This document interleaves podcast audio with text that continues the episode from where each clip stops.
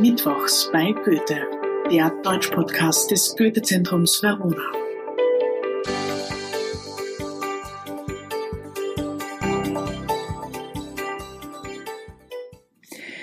Hallo und herzlich willkommen zur vierten Folge der vierten Staffel Mittwochs bei Goethe. Stille Nacht, heilige Nacht, alles schläft, einsam wacht, nur das traute, hochheilige Paar. Holder Knabe im lockigen Haar. Schlaf in himmlischer Ruh, Schlaf in himmlischer Ruh.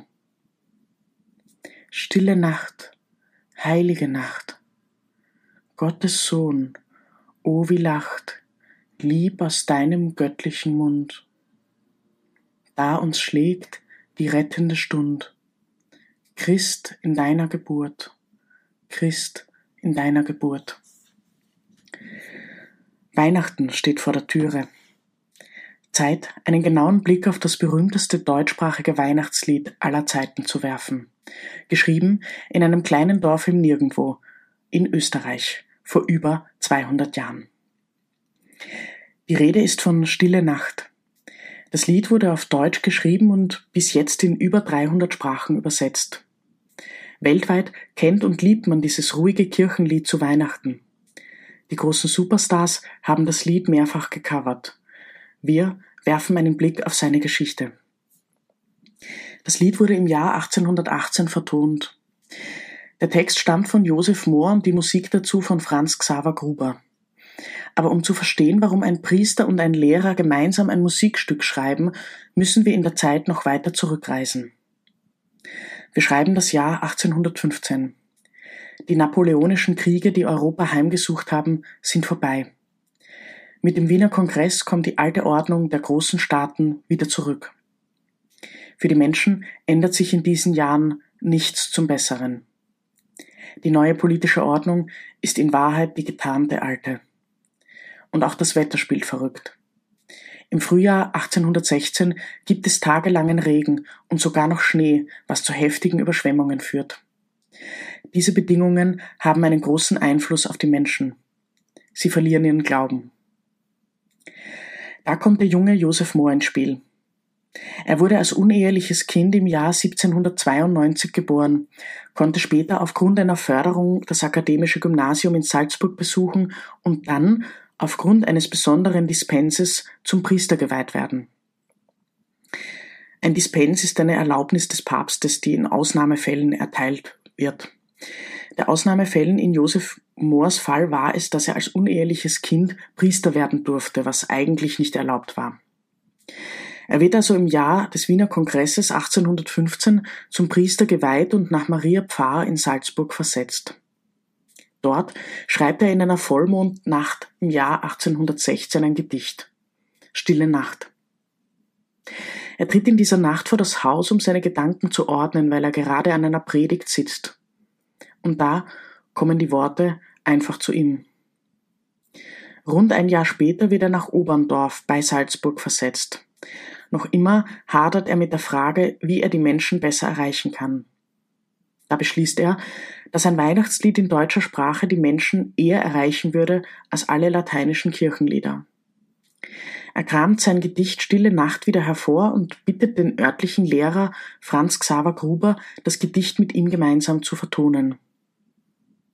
Die beiden spielen es auf der Gitarre und singen es zweistimmig. Gruber notiert daraufhin in sein Tagebuch, sie hätten an diesem Tag eine einfache Komposition kreiert. Trotz großer Vorbehalte wird das Lied in der Heiligen Nacht 1818 in der kleinen Dorfkapelle gesungen. Die Menschen mögen es auf Anhieb.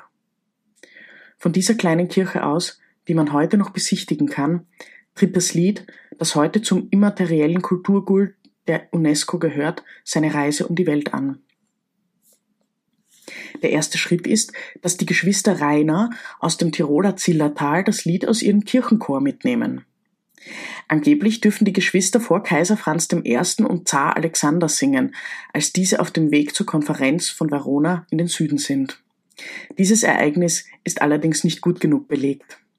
Sicher ist aber, dass die Geschwister gemeinsam auf Konzertreise gehen, auf der sie bis ins Jahr 1839 sind. Ihre Reise führt sie bis in die Trinity Church am Broadway in New York. Dann erreicht das Lied auch Los Angeles und die Unterhaltungsindustrie Hollywoods. Das ist dann 100 Jahre später, im Jahr 1934. Hier bringt ein Zufall das Lied an einen besonderen Ort. Zum Sänger Bing Crosby, damals schon einer der erfolgreichsten Interpreten der Musikindustrie. Er ist aber nicht nur Sänger, sondern hat gemeinsam mit seinem Bruder auch ein Tonstudio. Wer ausgezeichnete Bild- und Tonqualität sucht, ist bei den Cosby-Brüdern richtig. Das weiß auch ein Missionar, der erst kürzlich von einer China-Reise zurückgekommen ist. Er hat einen Film im Gepäck, dessen Qualität allerdings sehr schlecht ist. Die Crosby-Brüder sollen den Film retten. Das ließe sich schon machen, meinen diese, aber es wäre doch auch gut, eine Art Filmmusik dafür zu schreiben. Bing könnte den Song einspielen. Bing Crosby kann überredet werden und nimmt den Song Holy Night in englischer Sprache auf. Das Lied, das nur für die Gemeinden hätte gesungen werden sollen, wird zu einem Welthit und zum dritterfolgreichsten Lied Bing Crosbys aller Zeiten. So wird also die Melodie aus Oberndorf bei Salzburg ein Welthit und in unzählige Sprachen übersetzt.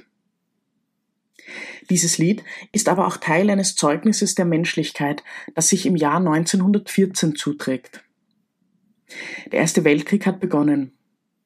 Die Männer, die in den Schützengräben frieren, dachten, als sie von zu Hause losgezogen sind, dass sie das Weihnachtsfest wieder bei ihren Liebsten verbringen würden.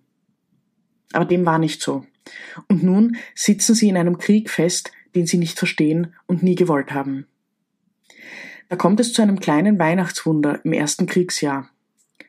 An der Front liegen sich die Armee der Entente, hier Frankreich und Schottland, und des Dreibundes, hier Deutschland, gegenüber. Bei der Weihnachtsfeier am 14. Dezember beginnen die deutschen Soldaten Stille Nacht zu singen. Weil der Wind in diese Richtung weht, hören die feindlichen Soldaten das Lied. Einer erkennt es und stimmt Holy Night an.